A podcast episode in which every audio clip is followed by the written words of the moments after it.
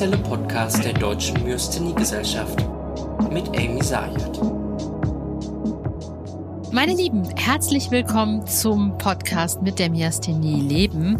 Heute melde ich mich aus einem Kongress, ähm, dem Kongress, wo Ärztinnen und Patientinnen zusammenkommen, dieses Jahr in Fulda. Es gibt ganz tolle Vorträge und ganz viele Inputs von Ärztinnen, Medizinerinnen, ähm, die über Neuerungen sprechen. Was tut sich in, in der guten alten Myasthenie oder beziehungsweise in der Bekämpfung dieser?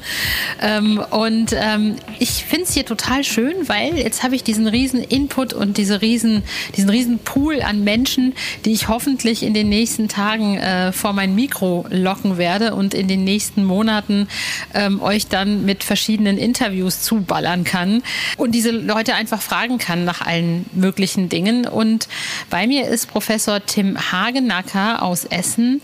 Ähm, der hat gerade einen Vortrag gehalten zu den neuen Leitlinien. Und ehrlich gesagt, bis vor heute früh habe ich noch nicht mal gewusst, dass es sowas gibt, äh, Leitlinien. Ich frage jetzt mal ganz ostwestfälisch salopp, was soll das? Ja, hallo.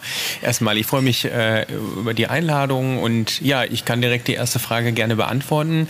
Was soll das? Ist relativ einfach. Äh, also eine Leitlinie ähm, dient letztlich zwei wesentlichen Zwecken. Zum einen ist es so, dass wir uns damit auf Expertinnen, Expertenebene über eine über einheitliche Behandlungsstrategien und Diagnosestrategien verständigen. Das heißt, wir beantworten die Frage, wie gehen wir in welcher Situation vor, nach welchen Kriterien stellen wir die Diagnose, welche mh, diagnostischen Möglichkeiten braucht man, was muss bei einer Blutuntersuchung gemacht werden, ähm, aber natürlich auch viele Fragen zur Therapie. Wie beginnt man mit einer Therapie? Was machen wir, wenn die gängigen Therapien nicht funktionieren? Und noch viele Aspekte um die Erkrankung herum. Und die Leitlinie hat vor allem allen Dingen sehr praktischen Anwendungscharakter. Das heißt, sie ist auch für diejenigen geschrieben, die sich vielleicht nicht so sehr wie die Expertinnen und Experten, die die Leitlinie geschrieben haben, mit der Myasthenie beschäftigen, sondern zahlreiche Patienten sehen in allen möglichen äh, Situationen während der Erkrankung. Und wenn da Fragen auftauchen, dann kann man diese Leitlinie wie ein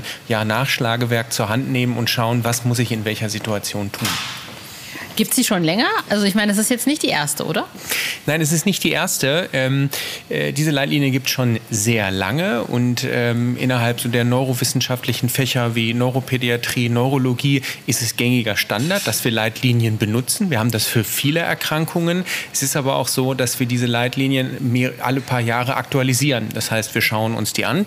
Ähm, was ist neu? Was ist vielleicht überholt? Wo wissen wir mehr? Und das ist das, was wir jetzt gemacht haben. Wir hatten die Leitlinie, die jetzt schon in die Jahre gekommen war, nochmal auf ihre Aktualität überprüft und angepasst an das Jahr 2022, 2023. Was ist denn jetzt anders an dieser Leitlinie, als was da vorher war? Ja, also wir haben die Leitlinie praktisch in das aktuelle Jahrzehnt geholt. Wir haben zum einen nochmal mehr m, hm, Akzente innerhalb der Diagnosestellung gesetzt und auch innerhalb der Therapieziele. Ähm, wir haben uns überlegt, was gibt es so für übergeordnete Strategien. Das heißt, ähm, ist es wirklich so, dass man zum Beispiel eine Therapie immer erst mit der leichtesten oder mildesten Therapieform anfängt und dann bei nicht ausreichender Wirkung zunehmend aktivere Therapien benutzt? Oder gibt es nicht auch die Möglichkeit, wenn man sieht, sieht, eine Myasthenie läuft von vornherein, verläuft schwer, gleich eine hochaktive Therapie zu verwenden. Dafür haben wir die Grundlagen gesetzt. Und wir haben vor allen Dingen auch, wir haben in den letzten Jahren mehrere neue Medikamente zur Verfügung, nun, dass die nun auch Einzug in die, in die Therapieleitlinie erhalten haben. War das nicht irgendwie auch so ein bisschen Common Sense, sage ich mal, also Allgemeinverständnis für Ärztinnen, dass ich sehe irgendwie, ich gebe jetzt irgendwie so ein ich sag mal, kein Cortison, nur Azathioprin und ich sehe, der, der, die Patientin ist immer noch nicht stabil, es ist immer noch ganz schlimm. Ich meine, ist das dann nicht so, ich sag mal, ja, gesunder Menschenverstand, dass man dann nicht erst noch ein Jahr wartet und guckt, was dann passiert. Also frage ich mich jetzt gerade, braucht man dafür wirklich eine Leitlinie? Ja, braucht man, denn also es ist absolut Common Sense, dass viele festgestellt haben, aha, ähm, wir sind hier mit der Therapie, so wie sie im Augenblick fahren, vielleicht nicht ausreichend, ähm, erreichen vielleicht nicht alle Patienten. Und was mache ich dann? Und diese diese Veränderung, dieses, diesen Schritt, diese Frage beantworten, was mache ich dann, das tut die Leitlinie und das sieht man auch. Also es ist bei einer Leitlinie so, dass wir uns immer und immer wieder zusammensetzen und immer und immer wieder um sozusagen den Konsens miteinander ringen, wie man eigentlich an welcher Stelle vorgeht. Und da sind sich auch die Expertinnen und Experten nicht immer einer Meinung. Ja, also jeder hat da seine Stimme ähm, und das kann man so in einer Leitlinie auch sehen, wie stark eigentlich nachher die Einheitlichkeit war. Das ist so ein gewisser Standard in dieser Leitlinie, dass am Ende für jede Empfehlung abgestimmt wird und daraus bildet sich dann, sind da alle einer Meinung gewesen, waren da vielleicht auch manche anderer Meinung. Ähm, aber es ist natürlich schon so, alle gehen mit dem, mit dem gleichen Gefühl herein, was machen wir eigentlich in welcher Situation und das, was getan werden muss, das ist immer allen klar. Aber wie man genau dann vorgeht, dafür ist die Leitlinie. Und ich meine, jetzt mal vollkommen, äh, weil Sie jetzt auch gesagt haben, sind ja verschiedene ExpertInnen irgendwie damit, die da irgendwie da auch noch was zu sagen haben. Wie, wie, wie teilt sich das auf? Also wird dann irgendwie aus jeder Sparte, äh, weiß ich nicht, äh, ähm, Chirurgen, ähm, äh, gerade Thoraxchirurgen ne, oder und, und, und Neurologen und keine Ahnung, was nicht alles äh, äh, dazugenommen und jeder oder jedes Gremium ähm, denkt sich dann was aus oder wie funktioniert das? Ja, es ist schon so, dass es eine ganz übergeordnete Arbeitsgemeinschaft gibt, die Arbeitsgemeinschaft für wissenschaftliche Leitlinien, AWMF nennt sich das, und die gibt uns so ein bisschen vor, wie wir das zu machen haben. Und ähm, die bedeutet äh, auch, dass sowohl alle medizinischen Fachbereiche, meistens über Gesellschaften repräsentiert, ähm, mit involviert sein müssen, aber ganz wichtig, auch Patientenorganisationen müssen zwingend mit in diesen Prozess involviert werden und jede Fachgesellschaft ähm, entsendet dann praktisch Leute in diese Leitliniengruppe. Es ist immer eine Gruppe von, von Mitgliedern und einige Leute haben dann die Federführung und koordinieren das so ein bisschen und man teilt sich dann vorher auf, wer fühlt sich für welchen Bereich besonders kompetent, besonders zuständig und daraus bildet sich dann eine Gruppe für die Therapie, eine Gruppe für die chirurgischen Empfehlungen und so weiter. Ähm, wird dafür auch das Register genutzt? Ich, es gibt ja jetzt seit ähm, eigentlich sehr kurzer Zeit dieses, dieses tolle Register, was die Charité ins Leben gerufen hat.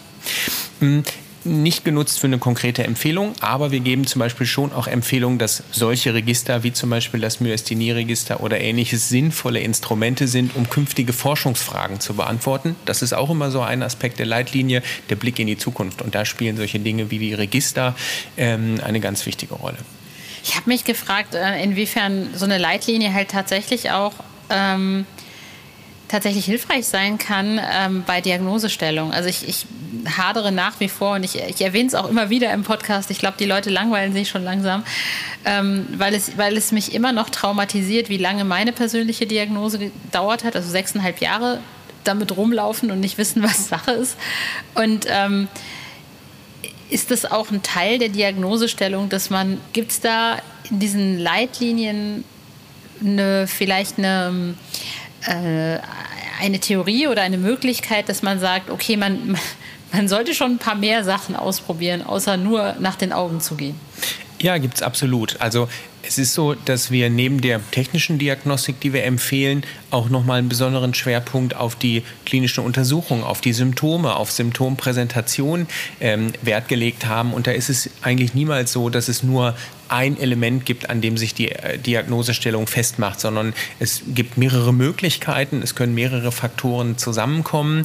Ähm, aber das ist auch etwas, es gibt immer noch auch mal Situationen, die sich vielleicht nicht in der Leitlinie abbilden. Und deswegen ist es auch nicht so, dass diese Leitlinie kein starres Regelwerk ist, an das wir uns alle halten müssen, sondern es gibt da auch immer Sonderfälle.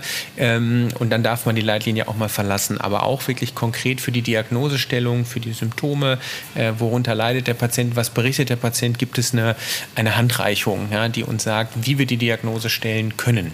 Also im Grunde genommen ist ähm, die Leitlinie so eine Art Tool, die, ähm, die den, den, die, den behandelnde, die behandelte Person einfach äh, etwas begleitet, aber äh, ihr auch noch gewissen kreativen Spielraum lässt, ähm, sich auf Patient in XY einzulassen und so guckst, guckt, was die Menschen dann brauchen.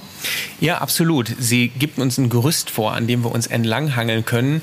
Ähm, aber die Leitlinie gibt auch in ganz vielen Aspekten nicht immer nur eine Empfehlung, sondern zeigt drei, vier, fünf verschiedene Möglichkeiten auf. Vor allen Dingen, äh, wenn es zum, zum Aspekt der Therapie kommt, ja, dass da auch mal Medikamente nicht der Reihe nach stehen, sondern durchaus mal nebeneinander. Ne? Und man dann mit dem Patienten gemeinsam schauen kann, welche ist die Therapie, die für den individuellen Patienten, für die Patientin in Frage kommt.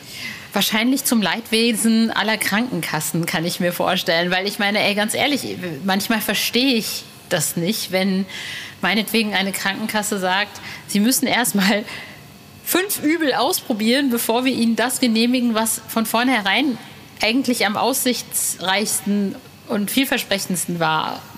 Ja, absolut. Also es ist so, dass wir zwar auch in der Leitlinie zeigen, welche Therapien sind zugelassen, welche Therapien sind nicht zugelassen. Und gerade ja die nicht zugelassenen Therapien sind häufig so dann das Problem, was dann zum Diskurs mit den Krankenkassen führt. Nichtsdestotrotz haben wir schon in einigen Therapiesituationen, geben wir auch klar Empfehlungen für Therapien, die eben nicht zugelassen sind, eben weil wir wissen aus der wissenschaftlichen Welt, aus Studien, aus Untersuchungen und eben auch aus Expertinnen, Expertenerfahrung, welches die wirksam wirksamste Therapie ist und die empfehlen wir dann trotzdem und dann können diese Leitlinien auch mitverwendet werden, um vielleicht den einen oder anderen Kostenträger zu einer Therapie über, zu überzeugen, die Kosten zu übernehmen, ähm, auch wenn sie formal nicht zugelassen ist, eben weil wir wissen, es ist dann die beste Therapie.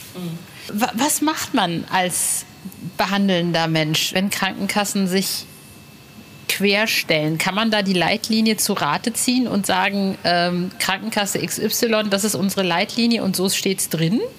Ja, die Leitlinie ist ein Argument, aber nur ein Zusatzargument. Also die Krankenkasse muss sich nicht an unsere Leitlinienempfehlung halten, leider. Ja. Ähm, aber es ist schon so, dass sie zusätzliches Gewicht hat, dass wir sagen, wir, ähm, ähm, wir behandeln Leitlinien gerecht, wenn wir das so tun, wie wir das hier vorschlagen. Das ist ja auch wichtig, weil andersrum kann es für uns auch durchaus juristisch wichtig sein, leitliniengerecht behandelt zu haben, ja, ähm, um da auch äh, entsprechende Argumente in, in schwierigen Situationen zu haben.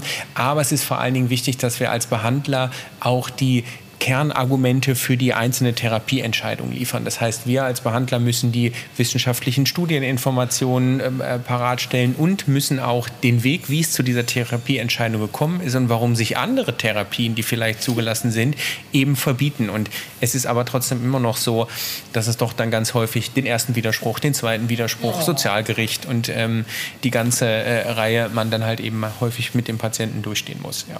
Vor allem hat der Patient auch so überhaupt gar keinen Nerv. Also wenn man Myasthenie hat, da hat man ja. andere Sorgen und dann hat man vielleicht auch noch Familie, Job, was, was man noch so im Leben hat. Man, da muss man sich noch mit der Krankenkasse rumschlagen. Vielen, vielen herzlichen Dank. Äh, das äh, ist super spannend, also das Thema auch. Also ich, ich äh, bin gerade, also ich wusste bis heute Morgen nicht, dass es so etwas gibt. Wie lange dauert es, so ein Update zu erstellen? Ist das was, was man, ähm, was man in einem Jahr macht oder in zwei? Oder? Also wir nehmen uns meist ein bis zwei Jahre vor und manchmal dauert es doch länger. Sagen wir es mal so. Dann sprechen wir wahrscheinlich in zwei Jahren nochmal wieder und gucken, wie das Update jetzt äh, so aussieht. Vielleicht wissen wir dann auch etwas mehr studienmäßig über die neuen Medikamente und vielleicht gibt es ja dann auch noch mehr neues Zeug. Ganz sicher, ja. Vielen herzlichen Dank. Gerne. Das war's auch schon leider wieder mit dieser Folge von Mit der Miasthenie leben. Die nächste gibt's dann natürlich wie immer nächsten Monat am ersten Freitag im August. Und in den nächsten Monaten wird es noch ganz viele Interviews geben, die ich auf dem Kongress in Fulda geführt habe. Denn da gab's ganz viele Möglichkeiten, ganz tolle MedizinerInnen zu interviewen und ähm, ganz viel Input zu bekommen, wie ich schon am Anfang des Podcasts gesagt habe. Wenn ihr Kritik habt oder Verriss oder Vorschläge, was wir alles noch tun könnten, dann meldet euch gerne bei podcast.dmg-online oder oder schreibt mir einfach auf Instagram at inspiring-muse. Ich wünsche euch alles Gute und wir hören uns nächsten Monat. Tschüss!